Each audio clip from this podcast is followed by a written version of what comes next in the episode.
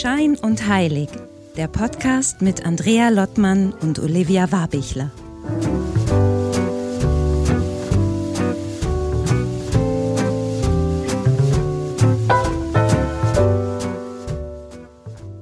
So, die Kardiosophie, die Weisheit aus dem Herzen oder die Weisheit des Herzens bietet mir jetzt nochmal eine ganz tolle Brücke zu meinem Herzensprojekt Spirit of Mary. Denn Maria Magdalena steht für mich eigentlich wie keine andere für das Thema aus dem Herzen leben für das Thema bedingungslose Liebe. Und da passt es sich eigentlich ganz wunderbar, dass Spirit of Mary das erste Live-Seminar anbietet im September, vom 15. bis 17. September. Und da geht es genau um dieses Thema. Wir haben es genannt, das Buch der Liebe. Maria Magdalena trifft auf die Lehre über die Liebe. Und dabei geht es ganz viel um dieses Verankertsein im Körper, was ja die Voraussetzung ist, um das Herz wahrzunehmen, um aus dem Herzen zu leben. Es geht um die Themen Selbstermächtigung, Selbstliebe. Wenn dich das irgendwie anspricht, dann schau doch mal auf meiner Seite spiritofmary.com nach. Das Ganze findet in der zauberhaften und magischen Klingenberger Schule des Erinnerns in Mecklenburg-Vorpommern mit der wunderbaren Ines Weiland-Böcklin, die diesen Ort dort erschaffen hat und die eine ganz wunderbare Seminarleiterin ist und das Seminar mit mir ausrichten wird. Also wenn dich das irgendwie anspricht, schau mal unter der Seite spiritofmary.com nach. Äh, wir haben noch ein paar Plätze frei und ja, vielleicht bist du dabei bei dieser Premiere. Danke, tschüss. Hallo Wien. Hallo Olivia. Jetzt waren wir ein bisschen, oh Gott, ein bisschen durch technische, durch technische Probleme heute etwas gehandicapt, deswegen ein holpernes Entree. Sind alles nur Herausforderungen. Aber ich habe gerade schon gesagt, mir ist schon richtig heiß. Ich bin jetzt gut mit dem, mit dem Technik-Intro gut aufgewärmt. Auf jeden Fall muss keine Fitnessübungen mehr machen. Also wir können eigentlich uns das ganze Geschwurbel da am Anfang einfach, einfach heute mal sparen. Wir haben so ein spannendes Thema, haben wir vorhin schon gesagt. Also sonst gibt es immer so Ping-Pong, wie wir uns so fühlen und wie ist es. Und da sagen wir einfach, nee, wir, wir fühlen uns gut. Jetzt spricht unser Gast schon rein, das haben wir auch selten. Aber heute läuft es kreuz und quer. Andrea, bitte, stell uns doch mal unseren halt. Das mache ich. Wir haben echt in der Tat heute ein großes Thema, Olle. Wir haben, die hatten ja, also heute, wenn wir das ausstrahlen, haben wir in der vergangenen Folge bereits Juli Lea gehört. Und Juli Lea ist ja hat uns ein bisschen was über die Kraft der Stimme berichtet. Da hatten wir auch einen tollen, flockigen Podcast äh, vor zwei Wochen. Und Jule, wie ich sie ja auch nenne oder wie sie allgemein äh, benannt wird, äh, kam vor ein paar Wochen zurück aus Süddeutschland und sagte, sie hatte eine tolle Fernsehaufzeichnung und war da engagiert für Gesang in der Sendung und sagte, ich war da und ich habe wirklich einen ganz tollen Mann kennengelernt, den musste kennenlernen irgendwie. Also im Sinne von jetzt, äh, ne, das Thema interessiert dich. Und äh, es ist ein Kardiosoph jeder, der irgendwie so ein bisschen äh, das ableiten kann, es kommt vom Herzen. Es geht also um die Weisheit des Herzens im weitesten Sinne. Und es hat mich natürlich total neugierig gemacht. Hat sie mir den Link zu der Sendung geschickt und ich war äh, vom Fleck weg echt geflasht eigentlich, weil ich das sind genau die Themen, mit denen ich mich auch beschäftige oder vor allem seit dem Herzensweg, den ich mit Spirit of Mary auch äh, beschreite. Dann dachte ich, das ist doch ganz praktisch, dass wir so einen Podcast haben und solche tollen Menschen einfach mal einladen können. Und ich wusste, Oliver, der wird dir auch schmecken, in Anführungsstrichen. Du hast ja auch lange, ein paar Jahre mal in Hamburg gelebt und ähm, so viel sei schon mal verraten. Unser Gast äh, ist an der Elbe geboren, Jahrgang 1945, lebt aber seit vielen Jahren, ähm, wird er gleich nochmal berichten, am Starnberger See und hat dann eine sehr, sehr große Nähe und möchte gar nicht mehr so unbedingt ganz oft in Hamburg sein. Also ist wirklich so ein bisschen dem, dem ähm, Norden abtrünnig geworden. Und äh, das ist jetzt, glaube ich, einfach mal Zeit, äh, Roland Ropers ins Gespräch zu holen. Wir freuen uns sehr. Hallo, Roland. Ja, herzlich willkommen. Wunderbar. Kommt mal hier an Starnberger See. Der, der hat ja mal eine ganz andere Welt kennen hier. Und du bildest ja heute eigentlich eine Brücke dann zwischen uns, ne? Zwischen der genau. sonnigen genau. äh, Hauptstadt Wien heute, äh, dem hohen Norden in Husum und äh, Starnberger Wien, See. Wien gut, kenne Wien gut, äh, habe in Österreich auch gelebt, vor zwei Jahren noch. Mein Sohn hat da studiert. Wien ist meine, oh. meine Lieblingsstadt äh, eigentlich äh, in Europa, muss ich schon sagen, ja. Ja. Und und ja, muss ich sagen. Äh, und es ist ja wieder als, als schönste oder die, die Superstadt äh, gerade wieder gewählt worden, mit ja. Recht. Ja. ja. Wobei man sagen muss, einmal ganz kurz zu Wien, äh, es, ist, es ist jetzt in Folge schon mehrfach von zwei Guides als lebenswerteste Stadt ausgezeichnet. Andrea, du hast es mir auch geschickt aber es ist auch immer gleichzeitig die grantigste Stadt. Natürlich. es gibt auch noch andere äh, sozusagen Auszeichnungen, die bekommen wir auch immer. Also es ist so. Und das Zentrum der, der Superintrigen. Es ist das ja. Zentrum von Europa. Grauenvoll. Ja. Das, das ist ja auch toll. Ja. Da, da kommen wir gleich noch zu. Aber ich muss noch mal ganz kurz drauf kommen, als äh, Juli Lea äh, alias Jule mir von dir berichtet hat, Roland, und sagte eben, ja, der hat ein cooles Buch vorgestellt in der Sendung, das nennt sich Kardiosophie, der Wegweiser zur kosmischen Urquelle. Das hat mich ja eben echt geflasht und sagte Jule aber eben auch so, und wenn der wirklich berichtet, was er so schon gemacht hat in seinem Leben, weil ähm, das habe ich auch nochmal in deinem Buch auch gelesen, so irgendwie. Also zum einen, du kommst wirklich aus dem Chemiegeschäft, warst weltweit unterwegs, hast, glaube ich, irgendwie ja. so gut wie jedes Land der Erde oder fast jedes Land der Erde äh, besucht irgendwie. Ich habe gelernt, du warst über 60 Mal in Indien, über 70 Mal in den USA, ganz oft in London gelandet. Äh, du bist Religions- und Transformationsphilosoph, um jetzt mal so ein paar Begriffe gleich am Anfang in den Raum zu stellen. Äh, Publizist natürlich und Begründer, und das ist irgendwie heute eigentlich unser Hauptgegenstand äh, der Etymologie. Um, ähm, und das hat Olivia für dich schon mal so ein kleiner Spoiler mit Magie eigentlich zu tun. Das ist dein Lieblingswort, weil es geht, finde ich, so ein bisschen um Buchstabenmagie, um die Bedeutung hinter Buchstaben. Und das ist etwas, worüber ich heute gerne äh, sprechen möchte mit Roland und oder wir zusammen auch. Also sprich über dieses Thema Etymologie die, die Begrifflichkeiten und um das Thema Rückkehr zum Herzen, weil ich glaube, das ist auch so mein Thema, dass es darum geht, heute, egal wie viel News auf uns einprasseln, von wie vielen Leuten wir irgendwie influenced werden, wie auch immer, es bedarf einfach wirklich einer tiefen inneren Einkehr und einem, einem Zentrum, an das wir uns wenden können. Und deswegen glaube ich, ist das äh, Thema Kardiosophie echt ein ganz großes Thema. Und ich habe mich übrigens gewundert, und das ist jetzt auch schon die erste Frage an dich, Roland. Äh, ja. Kardiosophie klingt so die Weisheit des Herzens, so kann man es, glaube ich, übersetzen. Wieso ist denn da ja. keiner vor dir drauf gekommen? Ja, das hat mich auch gewundert. Inzwischen kriege ich seit einigen Jahren äh, von allen Kardiologen weltweit Mails, dass sie nie drauf gekommen sind. Das ist erstaunlich. Ich habe jetzt mit Ärzten zu tun, die, also die, die Kardiologen sind, sind ja keine Kardiosophen, ja. Und sie wundern sich auch, dass in 2000-jährige äh, abendländischer Kulturgeschichte das Wort Kardiosophie noch nicht eingeführt worden ist. Erstaunlich. Ich bin selbst platt, ja. Und da sehe ich ja, dass wo die Defizite sind. Wir sind auf einer logischen Ebene, äh, stehen wir ja auch in der digitalen Welt hier und wir sind in die Weisheit des Herzens nicht vorgedrungen. Auch der Kardiologe nicht, ja. Und jetzt komme ich auf den Begriff der Etymologie, einem etymologischen Wörterbuch. Ja, da finden wir die Herkunft von von von Worten. Ja, das, äh, wer sich mit Worten oder mit Begriffen auseinandersetzen will, nimmt ein etymologisches Wörterbuch äh, zur Hand. Aber ich habe äh, die Etymologie gegründet, weil es auf einer tieferen Ebene, also der Weisheit, äh, noch eine, eine Erkennungsebene gibt, die im etymologischen Wörterbuch nicht finden kannst. Ja?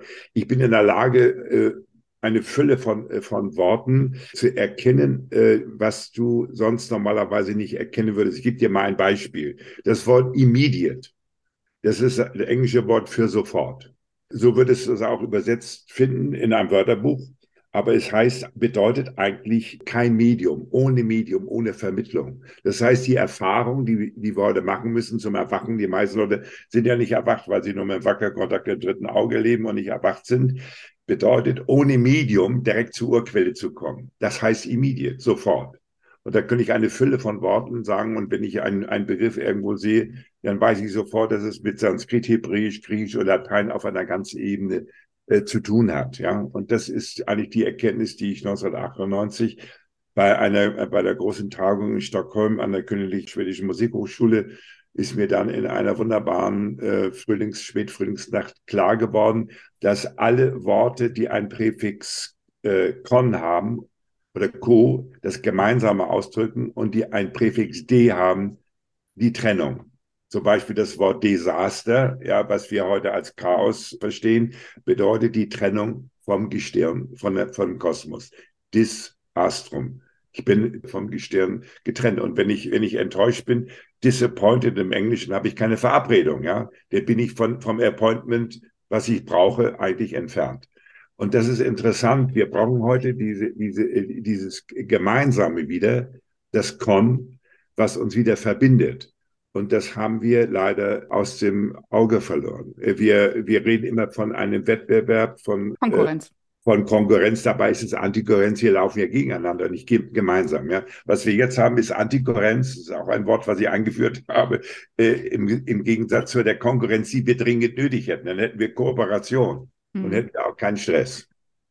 Aber Roland, lass mal ein bisschen kürzer oder ein bisschen früher einsetzen. Ne? Du bist jetzt schon, ja. wir waren jetzt im Jahr 98 und das ist jetzt so. 25, nee, ich überlege gerade, 25 Jahre her und ich habe dich ja gerade eingeführt oder ich weiß eben, dass du wirklich, das ist immer ganz spannend für unsere Hörerinnen und Hörer, ähm, ein anderes Leben vorher gehabt hast. Also du hast dich ja nicht immer damit beschäftigt. Ne? Also ich habe eben erzählt, du bist in Hamburg groß geworden. Du hast, wie ich von dir eben weiß, du bist auf einem Jesuitengymnasium geworden. Also das ist so ein bisschen deine Sozialisation. Wie, äh, und dann bist du aber wirklich ganz krass in der Wirtschaft unterwegs gewesen, weltweit unterwegs. Wie kommt man dann in diese Nacht, von die du gerade geschildert hast, mit dieser himmlischen Eingebung, so möchte ich es mal sagen? Was, was ist denn da passiert? also, ich, also ich, ich, war, ich war 20 Jahre lang international in der, also ich bin bis auf Südamerika überall gewesen, kann ich sagen, ja. Und ich war in der Petrochemie relativ äh, erfolgreich, immer blauen Anzug durch die Welt gerast, ja. Und äh, also die, äh, das Flugzeug war wie die Hamburger U-Bahn für mich. Ja. Also das war äh, montags morgens nach London, dienstags nach Stockholm, donnerstags nach Oslo. Sie ging das jede Woche. Ja. Das war einfach. In, äh, und irgendwann habe ich gemerkt, auf meinen vielen Reisen, das kann es nicht sein. Also es kann nicht der Sinn meines Lebens sein, dass ich hier irgendwie äh, äh, Geld verdiene und gar nicht hinter die Kulissen gucke, was ich eigentlich genau genau bin. Und dann ist mir bei einem der vielen Reisen in Asien zum ersten Mal klar geworden, äh, dass ich mich irgendwie nochmal neu orientieren muss. Und dann, äh, wie ich zum ersten Mal erfahren habe, dass die chemische Industrie, in der ich ja tätig war, aber für einen großen amerikanischen Konzern tätig, dann auch äh, Vernichtungsmittel produziere. Die hatte ich alle nicht verkauft, aber die im Vietnamkrieg eingesetzt wurden. Da habe ich sofort gesagt, ich kehre jetzt um, mache was anderes. Und da habe ich nebenbei vergleichende Religionsphilosophie, vergleichende Sprachwissenschaften studiert, Vedantische Philosophie, habe dann auch promoviert in, in Sri Lanka und später noch in Los Angeles, alles neben der Arbeit und habe mich dann eigentlich mit den großen Weisheitslehren der Welt befasst und dann ist mir klar geworden, dass das große Geheimnis äh, eigentlich in Indien ist, das ist eigentlich meine geistige Heimat, nicht in China. Und da bin ich eigentlich heute geistig beheimatet. Und in der vedantischen Philosophie bin ich zu Hause. Und habe ich gemerkt, dass hier in der abendländischen Philosophie das eine männlich dominierte Philosophie ist. Und so kann es nicht sein, wenn ich einen Herrn Precht sehe, das ist für mich ein Amateurphilosoph, das ist für die Hausfrau äh, Lieschen Müller ganz angenehm, aber letztlich ist es eine Katastrophe. Und deswegen ist mein Buch auch entstanden mit sechs Frauen. Ich bin ein Mann und habe mit sechs Frauen, letztlich ist die Philosophie eine weibliche Angelegenheit habe ich Frauen äh, in mein Boot genommen. Das hat noch nie einer gemacht. Also wenn du die großen Weisheitsbücher anschaust, in der Literatur hat es nie äh, jemanden gegeben, der in Kooperation mit einer Fülle von Frauen arbeitet. Sechs auf einmal gleich. Ja, das ist schon eine äh, Herausforderung. Fand ich auch spannend. Oder bist du, glaube ich, äh, äh, damals wahrscheinlich ein Vorreiter gewesen und jetzt wahrscheinlich immer noch, weil ich glaube, glaube nach wie vor nicht, dass, dass, dass so rangegangen wird. Das finde ich schon sehr bemerkenswert auf jeden Fall. Also, dass du das von vornherein schon so da eingewoben hast in das Konzept. Ja, und es, und es hat auch mit Genderismus und Feminismus nichts zu tun. Ich habe nur ganz klar erkannt, dass die äh, auch sprachlich gesehen, Sapientia im Lateinischen, Weisheit im Griechischen, Sophia, ist weiblich. Ja, auch die Erde ist weiblich. Und diese große weibliche Kraft, die ist letztlich äh, von, äh, von der Weisheit bestimmt. Und die Männer haben es intellektuell ausgeformt, aber das ist die, die Lösung. Ja, wir brauchen ja wieder heute eine Sprache, die die ins Herz geht. Und deswegen habe ich ja diesen Begriff auch Recorder ergo sum in die Welt gesetzt. Also Descartes sprach ja von cogito ergo sum. Ich denke, also bin ich lateinisch. Und ich habe Recorder ergo sum. Ich kehre zum Herzen zurück. Also bin ich. Dieses Recordari heißt ja im Lateinischen äh, äh sich erinnern bedeutet etymosophisch gesehen die Rückkehr zum Herzen Rekord. Und die größte Erinnerungskraft liegt im Herzen und nicht in der Datenbank in deinem zerebralen äh, Supergefängnis. Ja, da halte ich mich nicht aus. Das auswendig lernen heißt im Englischen Learning by Heart und nicht Learning by Brain. So, mit dem Herzen lernen. Im Französischen apprendre par cœur, sich zu Herzen nehmen. Wir haben das Wort auswendig, das heißt überhaupt nichts. Es müsste ja inwendig heißen. Auswendig schon mal gar nicht. Ja, wenn ich was lerne, muss es ja inwendig sein und nicht auswendig. Das heißt, hast du dann eigentlich selber einen Weg beschritten, der so gesehen auch immer schon da war, würdest du sagen? Also der, war, der war angelegt, aber den habe ich irgendwann später erst erkannt. Also ich würde nicht sagen, dass er, ich habe ihn ja später erkannt, ich bin der älteste von fünf Brüdern, alle meine äh, jüngeren Brüder, die halten mich ja für, für einen für einen Paradiesvogel, ja. Ich muss ja vorstellen, einer meiner Brüder ist äh, hoher NATO-Admiral gewesen, ein Jahr jünger als ich. Der andere Bankvorstand einer großen Bank, der andere war äh, Strafverteidiger, Anwalt in Amerika. Also ich komme ja aus einer ganz interessanten Familie. Aber meine, meine Mutter war Literaturwissenschaftlerin äh, und Philosophin, aber das konnte sie nicht ausleben, weil sie mit 22, als schon mich zur Welt gebracht hatte. Und mein Vater war eigentlich ein sehr guter hanseatischer Kaufmann, eine ganz gute Kombination. Aber ich habe auch äh, sehr viel musiziert in meiner Jugendzeit. Und für mich war die, war die, äh, die Kultur auch immer wichtig. Aber letztlich der, diese, diese andere Dimension des, des spirituellen Weges, also nicht das esoterische äh, Wellnesscamp, das machen ja andere Leute. Ich meine schon den großen Zugang zur, zur Spiritualität, die heute so wichtig ist. Und hm. das ist heute meine, meine, meine große Herausforderung, die ich jetzt auch wirklich äh, intensiv in die Welt äh, bringen möchte. Nicht missionarisch. Ich möchte Leute mit auf den Weg mitnehmen, die auch das Gefühl haben, wir müssen tiefer schauen, als wir bisher geschaut haben. Ja. Nimm uns mal noch so ein bisschen mit auf diesen Weg in die Spiritualität. Also man kann das ja immer fühlen und man kann sich interessieren für die Dinge zwischen Himmel und Erde.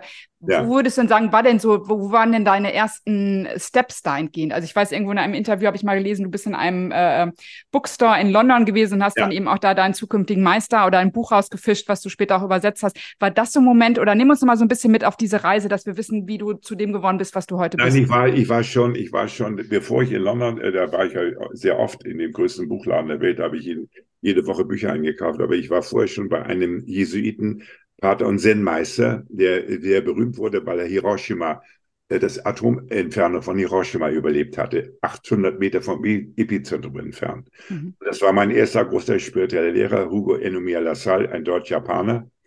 Und äh, da war ich in dieser sehr strengen äh, Zen-Ausbildung, Zen-Meditation, was wirklich an die Grenzen geht. Ja, also das hält heute, glaube ich, gar keiner mehr aus, äh, weil du da eine ganze Woche sitzt da 20 Stunden am Tag ja vor einer Wand und überlegst irgendwann mal, überlebst du das oder stirbst du hier, ja? Also weil du immer die Wand anguckst und versuchst in, in die Lehre zu kommen. ist nicht einfach, ja. Und aber trotzdem war das für mich der erste Impuls, weil es auch eine Disziplin war. Und wie der dann irgendwann in einem Vortrag sagte, also wenn Sie wirklich was über Religion erfahren wollen in der Tiefe, dann müssen Sie nach Indien fahren.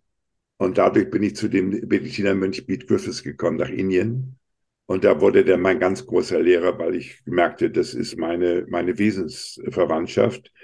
Und da habe ich auch gemerkt, dass in Indien im Verhältnis zu diesen ganz rigorosen Methoden der Chinesen und der Japaner eine ganz andere Menschlichkeit nochmal herrscht. Ja? Also du kommst natürlich auch, musst ja auch in Disziplin und so ganz einfachen Verhältnissen leben dort. Aber äh, äh, die, die Sprache ist nochmal eine poetische Dimension, die mich dann sehr berührt hat, weil ich in der englischen Sprache bin ich eigentlich sehr gut zu Hause, liebe auch die Sprache und sehe, dass die großen heiligen Schriften Indiens, Dhammapada, Bhagavad Gita, Upanishaden, die öffnen dir den Zugang zu deiner inneren Quelle. Und ich habe dann auch erkannt, je mehr ich in, die, in, diese, in diese Schriften eingestiegen bin, dass eigentlich in großen, allen großen religiösen Traditionen es immer nur um die Quelle in dir geht. Ja, es ist alles in dir, nicht außerhalb von dir. Und wir sind ja hier trainiert, etwas außerhalb zu suchen, was nicht da ist und das innere Universum nicht zu erforschen. Und dann war für mich das Interessante, immer tiefer in das innere Universum zu gehen, was ein Psychologe mit dir nicht macht. Der Psychologe arbeitet mit dir so lange, bis er dann merkt, er kommt jetzt an eine Tür, ja, die er nicht mehr öffnen kann für dich, der wird er ja arbeitslos, wenn er die Tür aufwacht mit dir. In dem Moment, wo du, wo du durch die Tür kommst, dann ist der Psychologe, Psychotherapeut arbeitslos. Und da fängt der spirituelle Weg an. Jetzt gucke ich mal Olivia an, das wusste Roland noch nicht. Olivia hat nämlich jahrelang, du hast viele Jahre äh, Therapie gemacht, ne? Also du bist eigentlich auch ein Verfechter von Therapie. Äh, zuletzt war dann auch irgendwie, so, das war so ein i-Tüpfelchen, was ganz anderes gemacht hast, eben diese Magic Mushrooms in Holland äh, genommen hast, um irgendwie so und da so nochmal so eine so ein All-Eins-Sein erfahren hast, das irgendwie alles ist. kannst du damit was anfangen, Olivia, was äh, Roland jetzt gesagt hat mit dieser Quelle in dir? Wie ist das äh, für dich? Also die Quelle in mir, das, damit kann ich absolut was anfangen, weil ich glaube, darum drehen sich auch hauptsächlich die Gespräche, die wir ja auch hier führen, eigentlich im, im Rahmen vom Podcast. Und jetzt nur dieser Brückenschlag. Ich finde, die Therapie, ja, die gleitet einen ja. irgendwo hin. Auch wichtig. Und das Ding ist halt, natürlich durch die Tür muss man selber gehen. Also ich glaube, jeder gute Therapeut, jede gute Therapeutin hat nicht den Auftrag, diese Tür aufzustoßen und zu sagen, hier, schubst dich da mal raus oder sowas. Deswegen, also ich glaube schon, dass es eine Vorbereitung sein kann, sozusagen. Aber ich glaube, es ist auch nicht der Auftrag von einem Therapeuten natürlich dann zu sagen, was passiert dahinter. Und da fängt wahrscheinlich dann diese, dieser Weg an, den du da beschreibst, ne, Roland? Ja, ja.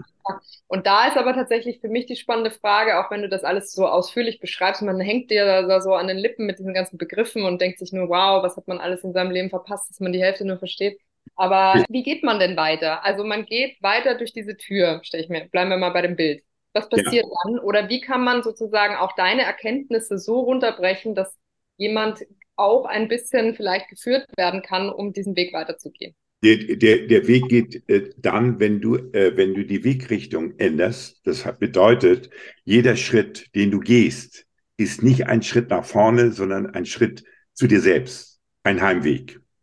So, das heißt, je größer der spirituelle Fortschritt, desto größer auch der Heimweg zu dir selbst. Der Weg geht in zwei Richtungen gleichzeitig. Du machst einerseits einen erkennbaren Fortschritt, das ist ja paradox, indem du jeden Schritt als Heimweg zu dir selbst erfährst. Das heißt, also meine Leute, die mit mir hier am Starnberger See im Bernrieder Park gehen, gehen nicht den Weg nach Santiago de Compostela und kommen erschöpft oben an. Ja, kein Erschöpfungsweg. In dem Moment, wo der Atem dich führt, das ist das Führungsinstrument, der Atem geht voran und du gehst wirklich bewusst Schritt für Schritt zu dir nach Hause. Das heißt, du nimmst dein, deine, äh, deine eigene Heimat immer mit. Dein Eigenheim ist immer bei dir und nicht, wo du herkommst, wo du hin willst. Und diese, diese Erfahrung ist sehr spannend, weil überall, wo du bist, bist du zu Hause. Dann stellt sich nicht mehr die Frage, woher kommst du, wohin gehst du, sondern die Frage heißt, wo bist du? Und dann bist du überall dort angekommen. Also im Englischen heißt es to, uh, to arrive, am Ufer ankommen, Adripam, ja. Du bist immer an, du bist immer in der Ankunft. Es gibt keine Zukunft, keine Herkunft. Und diese ewige Ankunft ist die ganz große Erfahrung, dass dein Eigenheim, das größte, das ist, das ist ein Gratisunternehmen, ja, dein Eigenheim. Das musst du nicht abzahlen, das brauchst du auch nicht, ist, ist alles, alles umsonst. Und das Schöne im Englischen, das Wort Vacation heißt ja nicht Urlaub, sondern es ist die, das Leerwerden. Das ist die, das Geheimnis von Vacation. Die Amerikaner ver, äh, verwechseln immer Holidays mit Vacation, aber Vacation ist das Leerwerden. Und das ist ein, das ist ein Gratis-Urlaub. Vakare, Leerwerden. Hm. Ist so krass, ne? Das ist so offensichtlich, finde ich, wenn man, wenn man, wie Olivia sagt, man hängt ja an den Lippen und denkt, ja, total, wieso sind wir denn nicht eher drauf gekommen? Das ist irgendwie total äh, bezeichnend. Aber sag mal, Roland, das, was du gerade sagst mit dem, wo, ähm, also ich habe eine Vermutung und ich kenne, glaube ich, auch die Antwort, aber woher kommt es, dass wir diesen Zugang zu uns nicht mehr haben?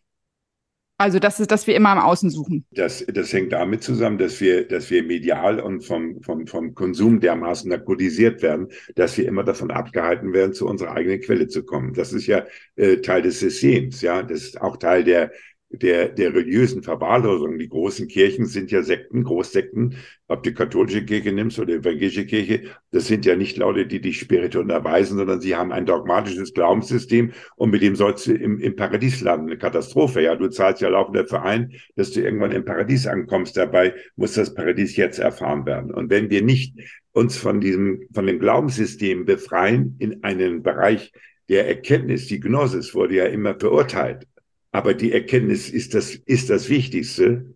Der Glaube bleibt immer Bestandteil der Erkenntnis, aber die Erkenntnis ist das höchste Ziel. Aber die meisten bleiben ja in einem ihren Glaubenssystem bis zum Tode, wenn sie ja äh, in ihrem, ihrem Glauben ja eigentlich missbraucht, mehr oder weniger. Ja, sie sind, sie sind Frömmler. Sie sind ja gar nicht religiös geworden. Ja. Und sie sind auch nicht befreit. Sie sind keine befreiten Menschen. Ich meine, ich kann das alles gut verstehen. Es gibt ja verschiedene Systeme, Glaubenssysteme vom Hinduismus bis sowieso. Das sind kulturelle, kulturelle Settings. Aber auf der tiefsten Ebene ist die Erkenntnis. Und die Erkenntnis wird letztlich nicht angesteuert. Man macht es sehr einfach, wenn man glauben ist ja sehr, ange sehr angenehm, ja. Und das hat mich auch sehr abgeholt oder das ähm, gibt so eine Parallele dann zu dem Mary-Weg, den ich beschritten bin oder womit ich mich auseinandergesetzt habe, dem Weg von Maria Magdalena. Damit ist man schnell beim Urchristentum oder was ist eigentlich die Lehre auch von Jesus und was dahinter steckt und dass man eben, äh, so wie ich, wie ich mich da getriggert fühle, dass es damals wirklich vor allem darum ging, so das zu erfahren in uns, Gott auch in uns zu erfahren, wie auch immer man mit diesem Begriff umgehen möchte. Der eine mag Gott, der andere nicht, aber es ist eben halt in uns, in unserem Körper erfahrbar ist. Und äh, das fiel mir als katholisch sozialisiertes Mädchen so wirklich wie Schuppen von den Augen, wie mir das genommen wurde, weil es immer hieß so, dass der liebe Gott da oben, der guckt auf dich und du musst jetzt äh, gut sein und äh, wenn du nicht gut bist, dann gehst du ihm beichten. Aber es war immer wirklich fernab und es gab nie diesen, diesen Bezug. Und dann gab es immer dieses Thema Körper, das wurde auch verteufelt, gerade in der katholischen Kirche und gerade der weibliche Körper. Und das war also kann ich für mich sagen, irgendwo liegt es, obwohl ich irgendwie, ich meine, ich habe Abitur gemacht, ich habe studiert und es sollte so klar sein, ist es trotzdem ja. wie so eine kleine, es ist so runter wie so kleiner Nieselregen, der dann doch immer, je mehr dann kommt, irgendwie sagt und sagt und sagt, ist es bei mir gelandet einfach. Und es hat ganz lange und spät gedauert, bis ich mich dann wirklich, wo ich es dann so abschütteln konnte, dachte so, ja, so ist das, das ist irgendwie krass. Ähm, aber das hat dazu beigetragen. Hm, aber ich kann noch nicht mal, ähm, Entschuldige, aber das ist ja auch noch nicht mal, also ich bin jetzt nicht christlich, äh, ne, also altkatholisch gewesen und dann ausgetreten. Ist auch, und, ist auch christlich. Und genau, und buddhistisch getauft, also das heißt ganz verquer, aber ich würde jetzt mal sagen, unbenommen davon, das ist ja auch so ein strukturelles Thema, das, was du auch, Roland, glaube ich, vorhin schon gesagt hast. Ne? Also die Gesellschaft ist irgendwie, egal, ob man jetzt sozusagen mit dem, mit der Kirche groß geworden ist oder nicht, also diese, Ab, diese Abkapselung oder dieses, verlernen, irgendwie mit dem Körper überhaupt eins zu sein. Und das, was du sagst auch, Andrea, so ähm, das Göttliche wird erstmal sowieso, das ist, ist dann entweder lächerlich oder es ist, wird übertrieben irgendwie dargestellt, extrem, äh, also so quasi äh, entkoppelt. Ähm, und dann weiß man gar nichts mehr eigentlich damit anzufangen. Ne? Genau. Also es sind einfach einzelne Systeme. Aber da, da, da, das ist ja interessant, äh, wenn du, wir, wir, wir sind ja hier mit dem äh, Wort Gott groß geworden, ja. Also Gott hier im, in, in unserem Sprache, das ist ja, ist ja ein germanisches Wort, das heißt gut, ja. Also Englisch äh, äh und, und die ganzen skandinavischen Sprachen äh, reden ja von Gott. Aber die romanischen Sprachen kennen das Wort Gott gar nicht. Das muss man sich mal vorstellen, ja. In den romanischen Sprachen, Lateinisch, Französisch, Spanisch, Portugiesisch, gibt es nur das Wort Deus oder, oder Dios. Das hat mit Gott gar nichts zu tun. Das ist nämlich interessant. Also wenn jetzt ein, wenn ein, ein der, der Papst, der bittet ja, äh, der hat mit Deus und mit, äh, mit Deus zu tun, aber nicht mit Gott. Und das Wort Deus oder kommt von Dies. Das heißt der, der lichte Teil des Tages, ja. Also das Gegenteil ist Nox. Und äh, im Sanskrit gibt es das Wort Yao, das Licht. Also ihr Wort Yao ist Deus geworden und, äh, und Dies im Lateinischen. Und das macht Sinn, dass das die Lichterfahrung ist, aber nicht die Erfahrung des Guten. Wir beten hier das Gute an, personalisieren das. Aber wenn du dich mit einem, mit einem Franzosen oder Italiener unterhältst, der nur in seiner Sprache groß geworden ist, der kann mit dem Wort Gott überhaupt gar nichts anfangen. Ganz spannend, ja. Oh Gott, oh Gott, kann ich nur sagen. Mon Dieu. Ja, mon Dieu, ja bitte, ja, ist so. Das war's auch mit Französisch. Ja, ja. Ist, ist, ist irre. Es sind völlig, zwei völlig falsche, äh, zwei äh, völlig verschiedene Worte. Ja, und ist aber dann trotzdem, also sozusagen, würdest du sagen, Roland, dass das, was du vorhin beschrieben hast und dass das in uns, also dass, dass das in uns selbst quasi liegt, oder ist das dann auch das Göttliche für dich? Ja, natürlich. Aber das ja. ist das Göttliche in Form eines, eines allumfassenden Lichtes letztlich. Ja? Also äh, wir haben ja in der Bibel dieses, das Königreich Gottes ist inwendig in euch, Lukas 17, 21, ja. Regnum die intravos est, ja. Das, äh, und jetzt ist die Einheitsübersetzung, leider Gottes, die, das Königreich Gottes ist mitten unter euch. Aber früher hieß es, es ist inwendig in euch. Das ist ein Riesenunterschied. Jetzt hat man einen Kompromiss gemacht, ja, und mit den anderen Leuten, mit, und hat gesagt, das ist mit, mitten unter euch heißt überhaupt nichts, ja. Das ist schon der riesige Unterschied. Die ursprüngliche Vision ist intravos es, Regnum die ist inwendig in euch. Und wenn jemand das inwendig fühlt, dann hat er mit dem äh, Äußeren nicht mehr so viel Probleme. Aber ist es denn, also ist das absichtsvoll passiert? Ich meine, muss ja, man natürlich, ja natürlich. Hier gibt es nicht so eine Absicht bei diesen Glaubensdiktatoren. Ja, das heißt aber, das war einfach eine bewusste Entscheidung, weil man gesagt hat, man möchte die Leute quasi nicht in ihrer Macht, in ihrer eigenen Macht quasi halten. Das war, das war relativ früh schon entschieden. Also man hat ja, äh, du musst ja überlegen, also äh, nach Christus, 200 Jahre, 300 Jahre nach Christus, äh, wurde, gab es kein Kruzifix. Da ging schon mal mit los. Es wurde nur der, der auferstandene, glorreiche Christus gezeigt. Dann kam Konzil von Nicea 325, äh, äh, äh, äh, Konstantin der Große, ein großer Verbrecher, Frau umgebracht, Kinder umgebracht, der hat aber dann das Christentum dann römisch in Form gegossen, ja. Und dann hat man versucht, äh, äh, Gott zu definieren. Augustinus ist schon gescheitert, das war ja ein großer Frauenverehrer.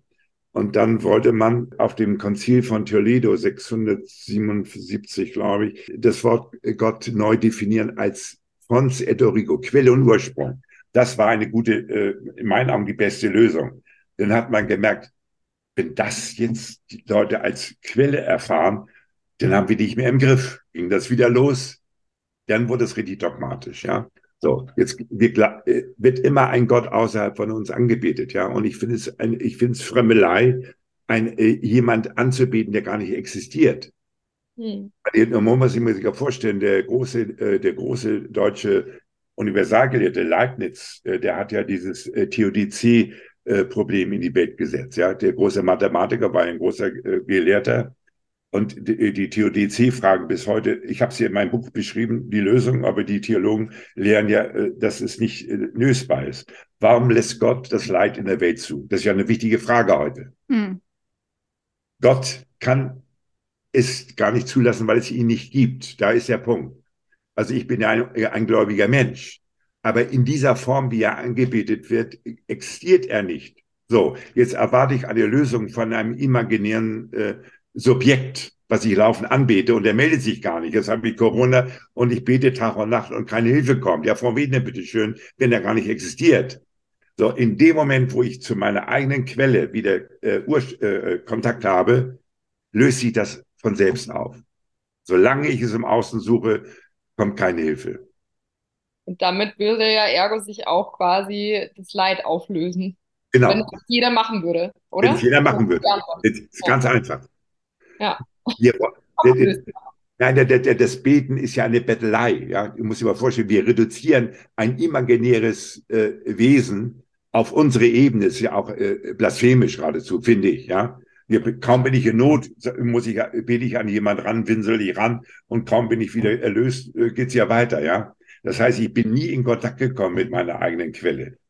Und das Beten müsste eigentlich ein, ein sich bedanken sein, aber nicht ein, ist eine völlig andere Haltung. Ich müsste mich jeden Tag bedanken, dass der Kosmos hier existiert und eigentlich für mich sorgt, ja. Aber wir kommen mit Erwartungen. Und die Erwartungshaltung ist in meinen Augen das größte Hindernis für die Erfahrung gilt auch für, für schwere Kranke, äh, für Schwerkranke, mit denen ich jetzt zu tun habe, ja.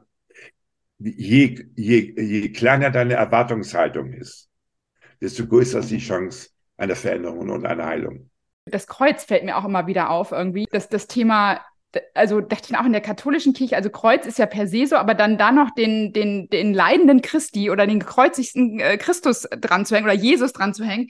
Und man sitzt in der Kirche, ich habe das auch als kleines Kind, kann ich mir denken so, dachte mal so, wieso der, der leidet so und ich habe, ich merke, das ja. alleine macht schon so eine Schuld irgendwie. Und dann haben wir Katholiken ja noch dieses Schuldbekenntnis, wo dann irgendwie, Olivia, für dich, du warst noch nie in der katholischen Kirche, glaube ich. Also da gibt es dann durch meine Schuld, durch meine Schuld, durch meine große Schuld, also dreimal. Und da sagt jeder, glaube ich, ob du NLP oder irgendwas macht, jeder Coach würde sagen, wenn du es dreimal inhalierst und wenn du das jeden Sonntag machst, dann ist es so drin bei dir. Und das sind so, so viele krasse Sachen. Und irgendwie auf einem Seminar, auf dem ich vor ein paar Wochen war, sagte mir jemand, Andrea, Manipulation kann nur funktionieren, wenn ein Teil der Wahrheit, also wenn ein bisschen Wahrheit dran ist und dann wird der Rest einfach so getwistet. Und das ist mir, je mehr ich dann so in den Merry-Weg und das, was ich rausgefunden habe, eingestiegen bin, denke ich so, das haben, das ist schon ziemlich geschickt und perfide gemacht. Also so ein bisschen Wahrheit, dass man immer sagt, so, da ist ja das große Ganze, aber dann im richtigen Moment so gedreht, dass man echt nicht an die Wahrheit und an den Kern rankommt. Das, das funktioniert ich, äh, ganz, so funktioniert es ganz genau. Und ich meine, ich meine, bei den Katholiken ist es ja wenigstens noch so, dass das Osterfest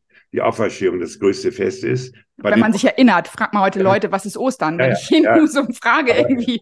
Aber mhm. das Schlimme ist, dass es für, für die Lutheraner ist der Karfreitag der höchste, der höchste Feiertag. Muss man, das Leiden ist der größte Feiertag. Die kommen gar nicht zur Auferstehung. Mhm. Siehst ja, wie die Lutheraner angezogen sind, auch die normalen Pastoren, immer in ihrer Trauerkleidung, haben immer schwarz an, überhaupt keine Farbe, ja. Irgend so, ein, so eine weiße Krawatte um, aber ist so eine, ist so eine Trauerkleidung, ständig fällt den Leuten gar nicht auf.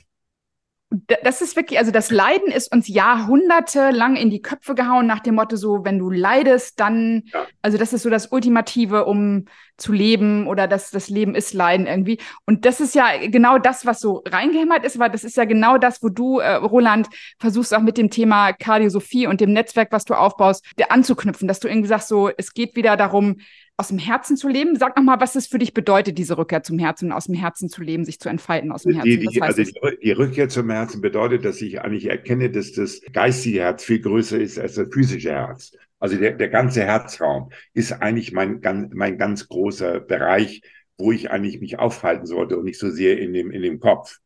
Und das haben wir, das wird natürlich immer wieder äh, gepredigt, aber nicht genügend, äh, sage ich mal, intellektuell auch äh, vollzogen. Deswegen habe ich ja diese, diese Kategorie in die Welt gesetzt. Wir müssen eigentlich erkennen, dass wir in diesem großen Innenraum gefühlsmäßig gesichert zu Hause sind. Und auf dieser Ebene müssen wir auch mit anderen Menschen kommunizieren. Wir können nicht mehr mit äh, solchen intellektuellen Phrasen, mit äh, hoch äh, super äh, Relativsätzen, drei Relativsätze aneinander gereiht, hier die Leute beeindrucken. Ja, es führt zu nichts. Die, die ganz klaren Aussagesätze, ich liebe dich, ich schätze dich, wie auch immer, machen eigentlich die Begegnung interessant. Wenn ich hier zu mir jemand sage, das habe ich dir ja auch schon gesagt, ich würde sie gerne mal kennengelernt haben wollen, dann habe ich ja alle, alle Möglichkeiten von Konditional, Futur und Vergangenheit in einem Satz und, und begegne gar keinen Menschen. Ich gucke jetzt Olivia mal an, wie ist das in, in, in der Tinder-Welt bei dir, wenn man irgendwie auf diesen Dating-Plattformen unterwegs ist? Wie ist man ja, da im Konditional und im. ich muss sehr lachen, weil da fällt mir ein, dass ich wirklich so einen ganz bescheuerten Satz mal auf meinem, früher auf meinem, tatsächlich war ich mal auf Tinder, ja, auf meinem Profil hatte so irgendwas mit Wölte, könnte Dings, also ja, ich, ich ähm, verstehe, dass man diesen, was man aussagt, auch mit so einem Satz, der sehr viel Abstand sozusagen äh, immanent hat. Ja, es ist immer, eine, immer ein, ein Konditional da drin dass sich ja nicht zu nahe, dass du ja nicht zu nahe kommst. Ja, ja, ja das sagt sehr viel über einen aus. Das lerne ich gerade. Ich bin jetzt ja, neu ja. auf dem Tinder-Profil. Ich will, ich bin.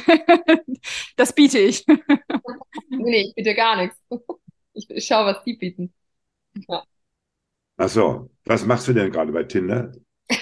Nein, ich bin jetzt gerade in eine ganz falsche Richtung. Ich bin auch nicht mehr aktiv auf Tinder. Du bist gar nicht, du bist gar nicht für Tinder qualifiziert, sage ich mal. Genau, genau, ja. Ich habe es versucht, aber ich habe den Test nicht bestanden. musste, musste mich ja, wieder zum Glück. Ja. Kann, kann ich nur sagen, Gott sei Dank. Ja, ja, nee, alles, alles richtig gemacht, glaube ich. Aber das, das ist genau der Punkt. Wir stellen ja immer Bedingungen ans Leben. Wenn ich mal in Rente bin, wenn ich gesund bin, lieber Gott, wenn du mich jetzt gesund machst, dann bete ich und dann gehe ich jeden Tag in die Kirche. Das ist immer diese Sachen. Wir, wir leben in einer Welt von, von Bedingungen. So, und das ist eine Katastrophe. Ja. Ich verschiebe dadurch immer mein Leben, meine Erfahrung auf einen, auf einen Tag, der möglicherweise gar nicht kommt. So. Und dann, äh, ja, erst ruinierst du dein Leben und wenn du wieder gesund bist, zahlst du auch nicht ein und was weiß ich, äh, alle, alle möglichen Therapien. Und wenn ich dann mal gesund bin, dann mache ich das. Und es kommt gar nicht zustande diese, dieses ständige Wenn ist eigentlich die große Lüge, ja. Aber wie, also ich möchte das ein bisschen runterbrechen, so für, auch für die Zuhörerinnen. Wie, wie, wie kommen wir denn, also jetzt stehen wir ja vor dem Problem, dass wir ja, finde ich gerade jetzt auch, sieht man ja letzten Samstag, also jetzt hier für die Zuhörerinnen, also hier haben wir auf Russland wieder mal geschaut und keine ja. Ahnung was, man schaut auf die Ukraine, man schaut nach, keine Ahnung, China, Taiwan, alles furchtbar. alles katastrophal. Aber ja. also, wir leben in einer sehr äh, herausfordernden Zeit, möchte ich sagen. Ist das genau der Punkt, wo wir vielleicht diesen Hype erleben können, dass, ich sage jetzt Kardiosophie auch anschlagen kann, weil vielleicht tatsächlich das Leid jetzt in dem Fall einfach zu groß wird? Oder wie kriegen wir diesen Change da rein? Wie kommen die Leute da wieder äh, zu ihrem den, den Change kriegen wir rein, wenn wir von dieser, von dieser medialen Narkose Abstand nehmen und mal überlegen, äh, kenne ich überhaupt meinen Nachbarn, kenne ich den, kenne ich überhaupt den Ort, wo ich wohne, ja? Also ich kann es ja an einem Beispiel sagen, ich lebe am Starnberger See, das ist ja ein ziemlich bekannter äh, See hier. Auf dem anderen Seeufer gegenüberliegenden Seeufer, die Leute kennen, äh, wissen gar nicht, wo ich hier wohne. Ja, das ist ja alles in 52 Kilometer rund um den See. Äh, die Leute äh, kennen äh, die Orte, die hier um den, um den See liegen, oft. Die kennen ihr nach, aber die reden jeden Tag über China, Golanhöhen, über, über, über Russland, als wenn sie da gewesen wären. Wir, wir reden nicht mehr über die unmittelbaren Nachbarn, die, die wir möglicherweise gar nicht mehr kennen, ja. Und ich sehe das ja, wenn die Leute kommunizieren in einem Restaurant, sie unterhalten sich ja auch, wenn sie am Restaurant sind, auch über ihr Handy mit dem Gegenüber sie nehmen ja gar nicht mehr wahr, wer ihnen, wer ihnen gegenüber sitzt. Und wir müssen leider in diese Gegenwart, das nenne ich eben die radikale Gegenwart, zurückkommen, die Wahrnehmung der Gegenwart und nicht an der Projektion. Es, es bringt dir nichts, wenn du über Peking, Shanghai nachdenkst oder Hongkong oder Kiew und weißt gar nicht, wo es geografisch genau liegt. Ja. Mhm. Also wenn ich, wenn ich hier mal Leute äh, frage, die reden von der Ukraine, dann frage ich, kennen Sie denn die Städte äh, Lemberg oder äh, Lviv, kennen Sie die überhaupt? oder wir wissen, wie weit das von ihr entfernt ist, keine Ahnung. Geografisch eine Katastrophe, ja. Aber sie reden jeden Tag irgend, plappern was nach. Und ich glaube, wir müssen uns mit unserer unmittelbaren Umgebung wieder versöhnen und in der Regionalität einfach bescheiden zu Hause sein. Und da lebe ich, lebe ich auch in Frieden mit mir selbst und den anderen. Aber dann ist es ja vielleicht trotzdem so eine Art Beschleuniger, denke ich jetzt gerade, ja. dass die Welt gerade so läuft, wie sie läuft, weil es müsste ja eigentlich dieser Punkt erreicht sein, an dem man es satt hat. Vielleicht auch dann, wie du sagst, die Abkehr von dem ganzen medialen Zirkus sozusagen. Und dann, klar, ist man auch eher im Jetzt, weil man halt gar nicht mehr so viel Ablenkung hat oder. Keine andere Chance. Genau. Und also eigentlich würdest du sagen, es ist jetzt ein guter, eigentlich ein guter Zeitpunkt, oder? Ich also kann es nur, kann's nur begrüßen. Kannst ja. nur begrüßen. Ich habe ja auch in meinem Buch geschrieben, die Apokalypse ist für mich ein willkommenes Ereignis. Die meisten äh, Medien reden ja mal davon, äh, wir leben in apokalyptischen Zuständen äh, des Untergangs. Apokalypse bedeutet nicht Untergang, sondern bedeutet Enthüllung, griechisches Wort. Ja, mhm. genau der, äh, das Gegenteil von dem, was uns die Medien hier verkaufen. Wir, mhm. wir erleben jeden Tag äh, zigmal eine neue Apokalypse. Enthüllung, Enthüllung, Enthüllung. Es kommt alles ans Licht. Hat mit Untergang nichts zu tun. Zum Glück wird alles enthüllt. Ja, aber da hast du ja trotzdem diesen Zwischenstep, der passieren muss, dass dann die, oder sollte, idealerweise, dass dann die Menschen aber auch irgendwie einen Zugang dazu haben, zum Beispiel von dem oder zu dem, was du auch äh, in deinen Büchern schreibst oder so, dass, dass sie einfach verstehen oder so ein Hilfsmittel haben oder jemanden haben, der ihnen erklärt, hey, also ich glaube, nicht jede oder wird jede Person selber im Laufe des Lebens dann draufkommen, hey, das eigentlich geht es um diese Rückkehr zum Herzen. Also wisst ihr, was ich meine? Irgendwie muss man darauf ja auch gestoßen werden. Ich glaube, ich glaube, durch, durch Schicksale, Krankheiten, wie auch immer, kommen Leute jetzt durch Krisen auch an diesen, an diesen Punkt, wo sie merken, wir müssen eigentlich umkehren. Ja, das ist, glaube ich, wir brauchen den heilsamen Schock. Prävention ist nur bedingt möglich. Haben wir ja erlebt, auch in der Medizin. Ja, aber das, das, ist das nicht auch eine liebevolle Art des, äh, wie auch immer, Universums, des Göttlichen, wie auch immer, dieses, dass man trotzdem dann durch Struggle, durch Krise, durch manchmal auch blöde Sachen, weil es nicht anders geht, da, da, darauf hingewiesen wird, dass man zurückkehrt. Ja. Also da, da, sehe ich ja, man kann das jetzt total verteufeln und sagen so, das ist jetzt schlimm, aber eigentlich ist es so, ich entdecke da auch mehr und mehr, also wenn ich ein offenes Herz habe, auch so eine, trotzdem so eine liebevolle Kraft, die sagt so, man wird da so hingeführt und manchmal ist es so, nur mal du stolperst nur und wenn es mal krasser ist oder, oder man, wie Olivia vor ein paar Monaten auf dem Lollipop ausgerutscht ist und dann, dann irgendwie lange damit zu tun hatte irgendwie und andere haben schwere Unfälle. Also nicht, dass ich sage, das muss sein, aber ich entdecke da trotzdem auch so, dass man, dass es so eine Kraft gibt, etwas Großes, was uns hinweist auf dieses, kümmere dich darum. Oder du gehst dieses Leben eben, äh, es geht irgendwie anders aus. Wie siehst also, du das, Roland? Du, du kommst, äh, ob du willst oder nicht, spätestens im Tode auf den Erkenntnisweg. Ja? Und für mich ist der Tod nicht das Problem. Der Tod hat auch für mich keine äh, Schreckensvision. Äh, ich habe ja viel mit Palliativpatienten und sowas zu tun weil ich den Leuten immer sage, Leben hat kein Gegenteil, kein, äh, kein Anfang, kein Ende. Wir bewegen uns in der Dualität zwischen Geburt und Tod. Wir haben immer leider über Jahrhunderte das Leben dem Tod gegenübergestellt. Ja, Leben und es geht um Leben und Tod. Es geht gar nicht um Leben und es geht ums Leben, aber nicht um Leben und Tod. Es geht um die Überwindung der Polarität von Geburt und Tod, die ständig stattfindet, um in die Fülle des Lebens zu kommen.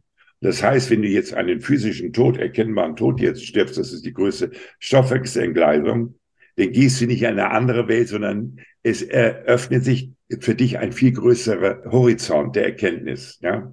Also es gibt keine Grenze zu überschreiten im Tod, sondern es geht um den Eintritt in eine viel größere Lebenswirklichkeit. Und das muss man den Leuten heute klar machen, dass der Tod überhaupt gar kein Problem ist. Wenn ich einschlafe, sterbe ich. Wenn ich aufwache, werde ich neu geboren. Das Leben was bleibt dann eigentlich da, wenn du das so sagst? Also das ist ja so, kann man irgendwie so, das, das hört sich so gut an. Was, was bleibt dann eigentlich da? Also der physische Körper ist dann weg, wenn du sagst, es ist eigentlich nur so ein Übergang und dann Stoffwechselentgleisung, was sich ganz witzig ja. anhört. Was ist denn, was bleibt denn dann da? Ist es der Geist? Ist es die Seele? Der Geist, was, der Geist bleibt. Der unsterbliche Geist. Das mhm. ist, das ist das Interessante. Wir unterscheiden, also ich unterscheide die meiste eben nicht zwischen Körper, Seele und Geist. Seele und Geist sind zwei verschiedene Dinge. Das haben wir nicht, das haben wir nicht unterschieden. Die, die Seele stirbt. Plato hat uns das beigebracht, dass die Seele unsterblich ist und das hat die Kirche übernommen. Das ist aber ein Irrtum. die Seele und der Geist, also die Seele ist der emotionale Anteil im Griechischen, die Psyche. Der, der Körper ist das rein physische, der, der Korpus, Soma im Griechischen. Aber der Geist ist Spiritus im Lateinischen, im, im Griechischen Pneuma. Und das Geistige ist ein ständiges Prinzip, was in uns lebendig ist. Aber wir haben ja mit den emotionalen Schichten zu, zu tun. Deswegen, deswegen gehen wir ja auch zum Psychotherapeuten zurecht. Der Psychotherapeut hat mit der Seele zu tun, aber nicht mit dem Geist zu tun. Ja. Es gibt überhaupt keine geistigen Krankheiten. Es gibt nur seelische Erkrankungen. Deswegen heißen hier psychische Erkrankungen. Sonst würden sie ja äh, äh Pneuma-Erkrankungen heißen. Es sind ja nicht. Pneuma ist nicht erkrankt. Ja. Pneuma ist der Geist. Und der Psychiater hat mit der Seele zu tun und nicht mit dem Geist. Aber jetzt ist der Geist für mich wieder äh, gefühlt, vielleicht denke ich da auch falsch drüber nach, aber ist so ein bisschen weit weg wiederum von der, vom Herzen. Das ist mein, das ist mein Zentrum. Das ist mein eigentliches Wesen. Das ist immer in meinem, äh, also der Geist ist ja nicht fassbar, aber es ist eine, eine Fühlsdimension. Je mehr ich im Herzen bin, äh, fühle ich diese Sicherheit in mir. Da ist ein unsterblicher Kern, der gar nicht vergehen kann. In dem Moment, wo ich da mir Zugang habe, tut das andere sich in den Hintergrund verschieben. Also ich meine, Schmerzen hat jeder von uns, psychische Probleme hat jeder körperliche Probleme. Aber sie haben nicht mehr die Macht über uns. Also solange ich aber mit den Glaubenssystemen zu tun habe, habe ich mit, mit einer emotionalen Übermacht auch zu kämpfen. In dem Moment, wenn ich mich davon befreie, bin ich in einem geistigen Zentrum, bin ich unangreifbar. Und das ist eigentlich, wo die Leute wieder hin müssen, die Menschen hin müssen. Was ich ihnen auch wünsche. Und würdest du sagen, du bist da?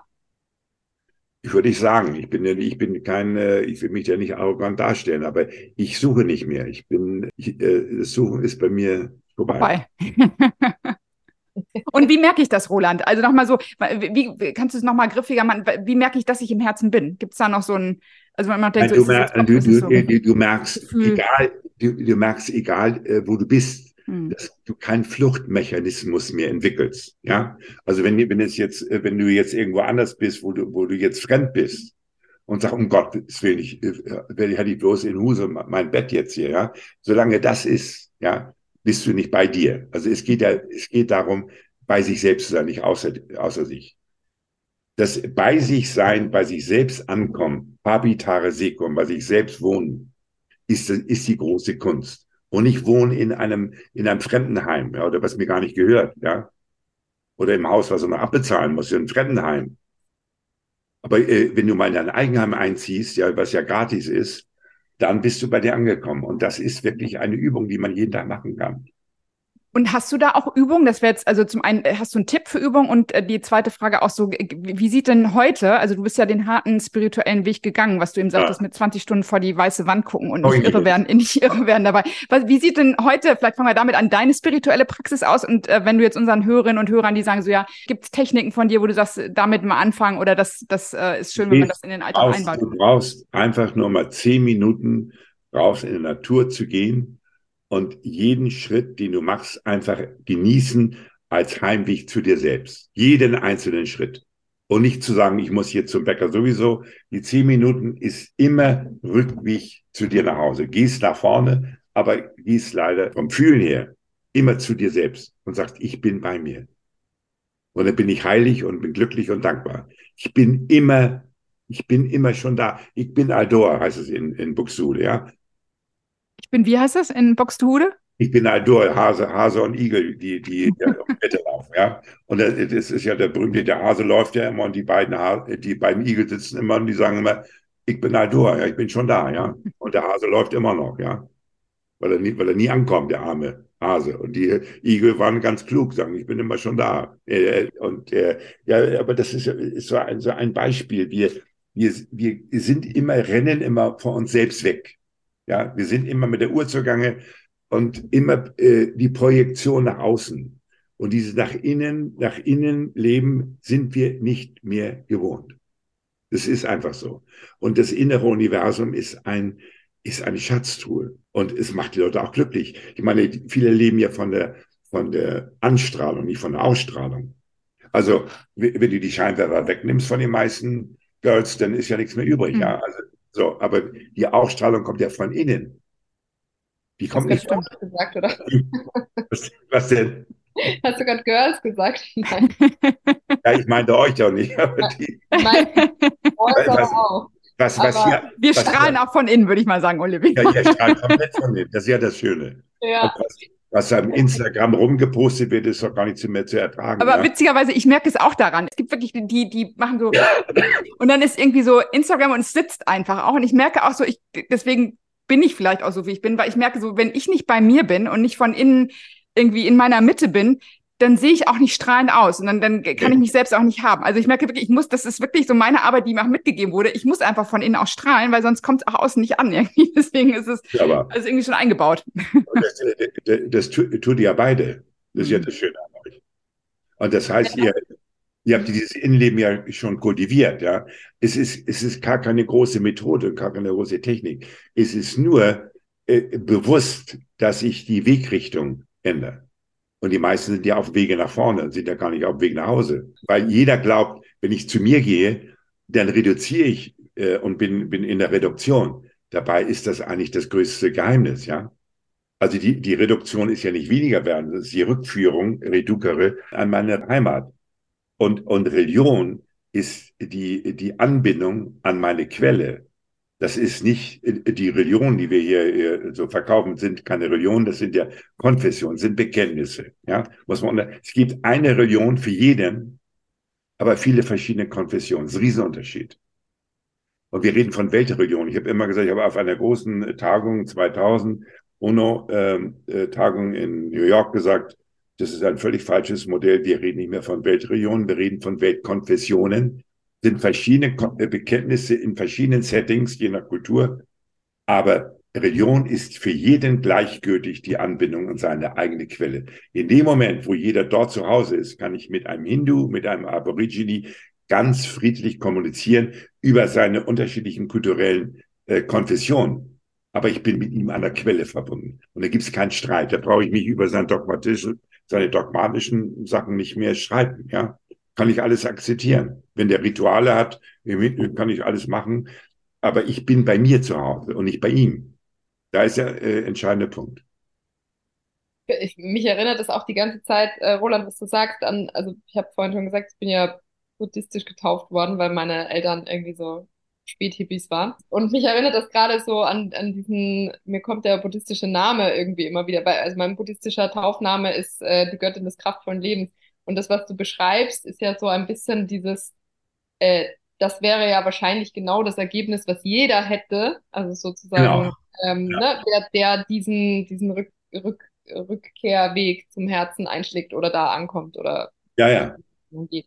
Ich meine, das ist ja buddhistisch, weißt du ja, die, die, die, äh, die Buddha-Figuren sehen ja alle äh, fröhlich und gelöst aus, ja. Weil, weil Buddha gesagt hat, du musst das Leiden, Dukkha, das Leiden, zur Lebzeit überwinden und nicht nach dem Tode, ja. Das ist ja das Geheimnis des, des Buddhismus. Also Leiden gehört zum Leben, ist ein Bestandteil des Lebens. Aber ich muss es überwinden, ja. Und wir wollen hier das Kreuz anbeten und hoffen, wir bezahlen ins Paradies ein, das imaginär ist und dann kommt der Tod und dann kommt noch eine heilige Ölung und die Liebeszeit mit irgendwelchen gebrauchten Olivenöl hier, bitte bei mir nicht, ja. Und dann meinst du, du äh, gehst ins Paradies ein, oder werden ja, äh, die werden sich wundern, ja. Genau, das trifft nicht zu, ja. Sie machen sich eine völlig falsche Vorstellung, was plötzlich nach dem Tode passiert. Also muss man eigentlich alle davor warnen. Ne, Also Ja, eigentlich oder, im Grunde zu sagen, bitte fangt jetzt damit an, weil es macht keinen Sinn. Nein, lebt bitte, ja. Und das Leben geht immer weiter. Also ich, rede, ich bin ja kein Nihilist. Aber äh, jetzt muss ich das Leben in Fülle erfahren und das Leben und das Leiden ein bisschen relativieren. Die Leute nehmen ganz schnell eine Opfer- und Leidungs Leidenshaltung an. Das ist ja auch schnell vermittelbar, ja. Bei einer solchen Welt, die wir jetzt haben, wir haben ja wirklich eine, eine äh, wirklich grauenvolle Welt, muss ich schon sagen. Und äh, das können ja viele Leute, die älter sind, also auch in meinem Alter, bin ja nicht mehr so jung. Ich hatte auch geglaubt, das müsste ich nicht nochmal erleben hier, ja, in meiner, das, in meiner Lebenszeit mit 78, dass ich nochmal so eine Situation erlebe. Aber ich kann es relativ gut aushalten, aber viele können es ja gar nicht mehr aushalten. Kann ich gut verstehen. Und wenn du jeden Tag diese Nachrichten hörst und du kannst sie nicht mehr einschätzen. Ich meine, die, äh, du wirst mit, äh, mit, äh, mit, mit Fakten, äh, mit Fakes, also nicht mit Fakten, aber mit Bildern wirst du bombardiert, die du nicht mehr verarbeiten kannst, ja. Mhm. Und, und die Bilderwelt ist das Schlimmste, ja. Deswegen heißt das erste Gebot übrigens auch, äh, darfst ja kein Bild von Gott machen. Und wenn wir ein, uns laufen Bilder von Gott machen, dann ist es genau die Illusion. Ja, wir müssen nämlich dieses Lehrwerden lernen, weil das ein, das ist das wichtigste Verbot gewesen, ja, das, äh, das Bilderverbot. Und jetzt leben wir in einer Fülle von Bildern. Ich möchte nochmal auf einen Begriff, glaube ich, den wir jetzt gerade noch viel zu wenig äh, beleuchtet haben, ähm, nochmal ansprechen, Roland. Und zwar, du hast das Thema Selbstheiligsprechung oder Self-Holification. Im Englischen klingt es immer ein bisschen griffiger. Das habe ich eben ja. auch gecatcht, weil ich eben bei Mary immer so über das Bless Yourself, also dass wir uns selber segnen können, dass du kein Priester dafür brauchst, sondern Nein. so, wir brauchen niemanden in irgendeinem Amt, in irgendeiner Robe, sondern so diese, das ist für mich so mein Spruch der Selbstermächtigung. Und da hast du mich einfach mit diesem Thema Selbstheiligsprechung, obwohl ich glaube, da schlucken die Leute noch mehr. Ich merke schon, wenn ja. ich mit Segnen komme und jeder kann segnen, du kannst jedem Segnen aussprechen. Äh, sag da noch mal ein paar Worte dazu, aber also ich, ich ganz spannend. Also ich, ich bin heilig. Das ist, äh, ein, das ist ein Wort, was die meisten Leute nicht aussprechen können. Noch nicht. Ja? Holen von Holland, das Ganze, davon kommt ja das Ganze heilig, kommt ja alle von Holland, vom, vom Ganzen. Ich muss selbst wieder in dieses Rollern einsteigen, um wieder ganzheitlich gesund und äh, seelisch, auch wieder äh, physisch zu werden. Und ich bin für meine Heiligsprechung äh, verantwortlich. Das kann keiner äh, für mich übernehmen. In dem Moment, wo ich sage, ich bin heilig, bin ich in einem ganz anderen äh, sagen wir, in einem anderen Setting, auch Gefühlssetting. Ich bin eigentlich immun gegen äh, diese Glaubenssysteme, die von außen kommen. Wir haben gelernt, den, äh, den, den heiligen Antonius, ja, heiligen Thomas, was weiß ich, und heiligen Franziskus zu verehren, aber uns selbst nicht. Wir haben uns vernachlässigt, indem wir immer nach außen geguckt haben und von denen ist auch keine Hilfe gekommen.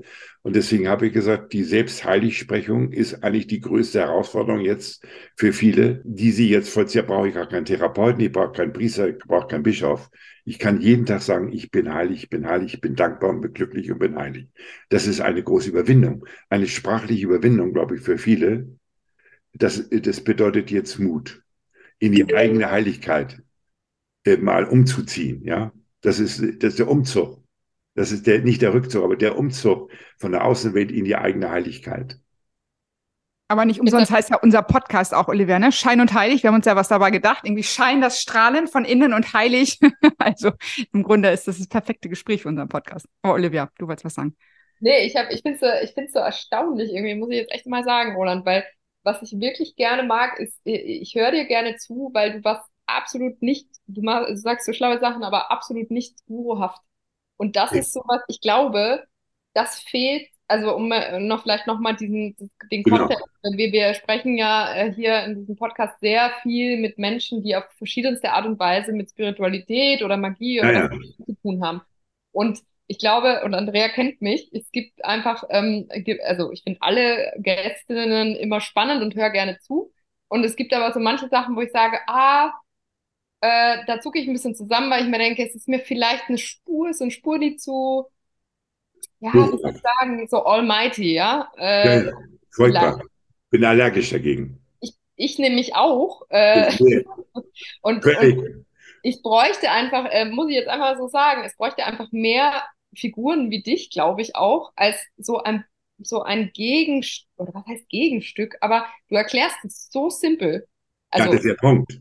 Ne? Und das, das schafft irgendwie keiner. Also es hat immer sehr viel mit Feenstaub und keine Ahnung was zu tun. Ja, der Punkt ist, dass hier, ich meine, ich habe ja nun wirklich das auch studiert, aber da, darum geht es überhaupt gar nicht. Es geht darum, dass du, wenn du das durchdrungen hast, diese großen heiligen Schriften, muss in der Lage sein, es authentisch für jeden auf der entsprechenden Ebene zu vermitteln. Ja, ich kann es auch für ein super Publikum, aber die Intellektuellen interessieren mich gar nicht mehr, weil die ja so nichts verstehen aber du kannst die Leute wirklich erreichen, wenn du authentisch mit relativ einfachen Worten komplizierte Dinge vermittelst. So, und dann hört die Magie auf und hört auch, ich stehe nicht über den anderen Leuten. Ich, äh, ich habe nicht das Gefühl, dass ich, dass ich denen voraus bin. Bin ich möglicherweise die Erfahrung. Aber das vermittel ich nicht. Möchte ich nicht vermitteln. Ja, ich möchte jedem das Gefühl geben, dass er so ernst genommen wird auf seinem Weg, dass ich ihn mitnehmen kann. Ja, und äh, natürlich, ich kann sicherlich ganz andere Fragen beantworten. Darum geht es nicht. Aber es geht mir darum, dass dieses ganze esoterische Dschungelcamp aufgelöst wird. Ja, das ist eine, das ist vorbei. Da ist viel Geld mit verdient worden, sind viele Leute auch verführt worden und haben geglaubt, wenn sie da auch nicht auf diese äh, Seminare gehen und dann sind sie mit halb geöffneten Augen und in, in Trance. Äh, das ist ja der, der Hammer. Ja, da werde ich und dann liegen sie der zu Füßen und dann werden sie halb ohnmächtig und was weiß ich, so ist es doch, ja, gewesen. Und es ist natürlich gefährlich, wenn so ein Meister sich schon verkleidet und dann hat er seine, seine, seine Öllampe an und die, die, die Räucherstäbchen und dann auch die Musik dahinter im Hintergrund, dann ist der Raum magisch verwandelt, ja. Mhm. Da bist du nämlich aus der, aus dieser Möglichkeit, dieser Erfahrung der Gegenwart raus. Da bist du ja herrlich, das ist ja so Halbparadies, ja. Aber ich meine, ein bisschen Wachkummer. Also willst du da denn natürlich aufhalten? Und das ist ja die Verführung. Die, und ich glaube, dass der, dass die Sehnsucht nach authentischer Spiritualität jetzt ganz, ganz groß wird. Und wir haben nicht so viele Leute, die das vermitteln. Ich kenne ja nun die, äh, ich kenne ja wirklich den Markt relativ gut. Ich bin so eine spirituelle Geheimpolizei im Hintergrund, weil ich das ja beobachte, was hier passiert, ja. Und denke ich, um Gottes Willen, ja, was die alles anbieten, ja. Wie? Nee. Nein, das ist. Dann würde ich sagen, Roland, dann musst du uns gleich nochmal ein paar Namen vermitteln, die wir auch in diesem Podcast einladen sollen, von denen, die, äh, die, die auch äh, auf jeden Fall eine Bühne äh, haben sollten. Weil also Rolands Kontakte gehen bis in den Vatikan. Wir wollen jetzt keine Namen nennen, aber natürlich auch gerne welche. Also es ist ganz abenteuerlich, wen, wen Roland kennt. Und also das habe ich viel zu wenig betont. Man könnte, glaube ich, vier, fünf Nein. Seiten äh, im Buch einfach nennen und die Titel noch dazu irgendwie. Also es ist schon sehr, sehr, sehr, sehr äh, down to earth, wie, wie du hier rüberkommst, Roland. Das finden wir ganz klasse. Und ich glaube, wir sind mit Schein und Heilig, werden wir auch Mitglied im Kardiosophie Network und wir gucken einfach mal, was wir auch draus machen können und möchten sehr, sehr gerne diese Idee und ich auch mit Spirit of Mary echt weiter verbreiten, weil das ist so, ich finde, das, das holt irgendwie alle ab. Das ist so eine Klammer, wo keiner sagen muss, ah, bin ich so oder so, esoterisch, liege ich Karten, Räucherkerzen, sondern es ist so diese Rückkehr zum Herzen, aus dir selber leben. Wenn jeder in seinem Herzen ist, das tut, was da drin ist und sich selber lebt, glaube ich, dann ist die Welt einfach eine andere. Und es ist im Grunde so eine schöne, ich, einfache Sache. Ich glaube, dass wir die Welt nicht verändern, sondern wir müssen den Blick auf die Welt verändern. Da ist ja Punkt. Die Welt verändert sich nicht. Ja, das ist, die Welt bleibt so, wie sie ist. Aber das, was ich mit den Leuten auch mache, die mit mir auch gehen, die merken, dass sie ihr, ihre, ihre Blickrichtung auf die Welt verändern. So, damit verändere ich die Welt ja nicht. Aber ich verändere mich im, im Hinblick auf die Welt. Und meine, meine Haltung der Welt gegenüber muss sich verändern. Und dann verändert sie sich auch gegenüber den Nachbarn. Genau, das sei vielleicht jetzt nochmal erwähnt, auch ähm, zum Schluss hin, Roland, du begleitest eben Menschen, also man, man kann bei dir, man kann dich quasi anfragen und du gehst dann wirklich Menschen sechs Stunden, acht Stunden, ich weiß nicht, wie lange so ein Spaziergang mit dir geht. Du begleitest wirklich Menschen über einen Tag und gehst mit denen buchstäblich, was du gesagt hast. Ja, ich gehe mit denen in der Regel, äh, also ich gehe mit denen ungefähr drei bis vier Stunden und zweimal eine Stunde sitze ich mit denen vor einer großen Eiche äh, und halte das aus, äh, dass sie dann in einer Stille dann verweilen vor der Eiche, bis die Eiche vielleicht zu ihnen spricht, im besten Fall, ja. Also die Natur hat eine große Sprache anzubieten, aber wir müssen still werden und ruhig werden, damit die Natur wieder sich äußern darf. Im Moment wird die Natur ja laufen von uns hier domestiziert. Das ist ja die größte Katastrophe. Aber das ist eigentlich das große Geheimnis. Die Natur hat uns viel zu sagen. Und man findet dich eben über Kardiosophie mit K geschrieben, minus network.de. Das ist auch deine Website, ne? Und wir ja. werden alle Bücher auch nochmal, die wir heute genannt haben, nochmal in den Show Notes verlinken. Und ja. äh, ich weiß jetzt gar nicht, also ich könnte mir gar keinen, ich finde es so schön jetzt, wir sind jetzt anderthalb Jahre dabei mit dem, mit unserem Podcast, Olivia, und das finde ich war jetzt heute so ein richtig heiliges Gespräch mal, oder? Es ist, wurde dem Namen ja. wirklich unseres Podcasts endlich mal richtig gerecht, oder? Wie siehst du das? Es hat sich alles aufgelöst, also es hat sich alles erklärt. das finde ich sehr schön. Wir können jetzt aufhören. aufhören und Nein, aber, wir aber noch sagen, wir besuchen dich natürlich gerne am Starkberger See. Und gehen mit dir.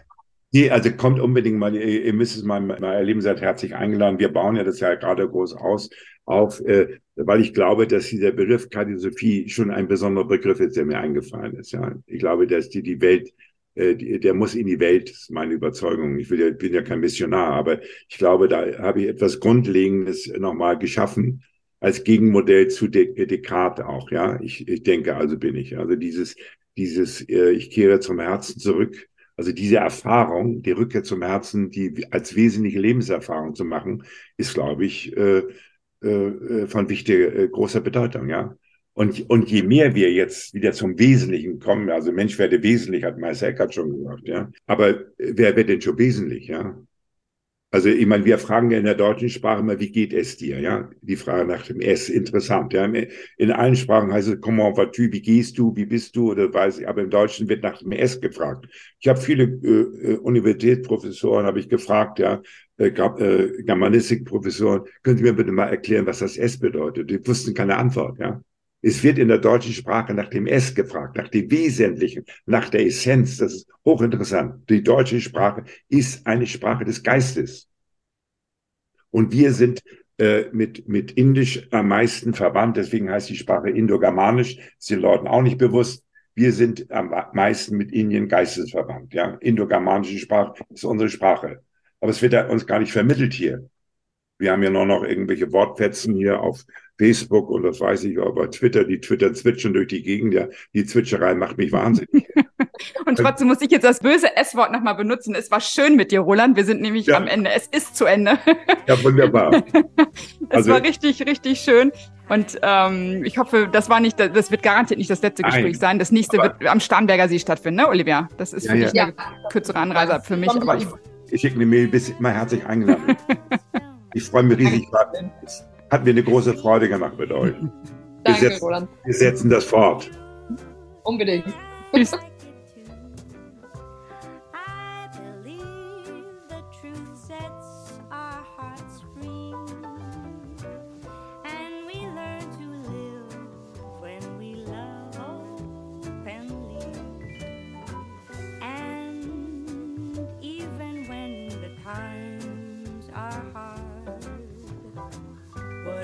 Das war Schein und Heilig, der Podcast mit Andrea Lottmann und Olivia Warbichler. Remember, you can only do right by me. When